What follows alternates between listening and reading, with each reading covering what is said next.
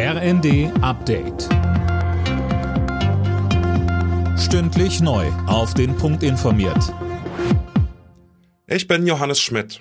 Auch wenn es gerade wirklich kalt ist, wir müssen beim Gasverbrauch aufpassen, sagt der Chef der Bundesnetzagentur Klaus Müller.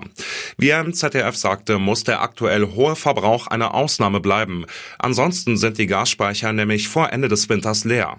Der Oktober, der November waren warm und wir haben auch gut und vorsichtig mit dem Gas umgegangen.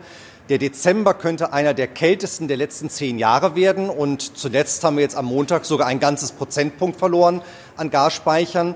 Das sollte jetzt ein Ausreißer bleiben. Darum trotz der Kälte meine Bitte, gehen Sie achtsam mit dem Gasverbrauch um.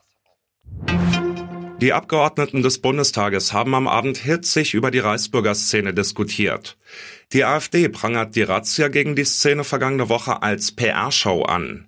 Abgeordnete der anderen Fraktionen warnten davor, Reichsbürger zu verharmlosen.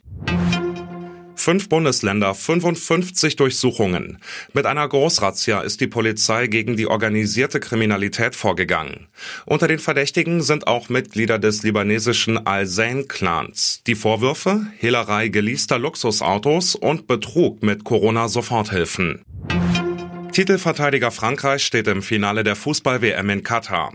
Möglich macht sein 2 zu 0 Halbfinalsieg gegen Außenseiter Marokko. Der marokkanische Nationalspieler Abdelhamid Sabiri im ZDF. Ja, es ist Fußball. Manchmal klappt es, manchmal nicht. Äh, wir haben, ich denke, alles gegeben, haben alles versucht. Heute lag das Glück nicht auf unserer Seite und äh, somit fiel es uns ein bisschen schwer, ein Tor zu schießen.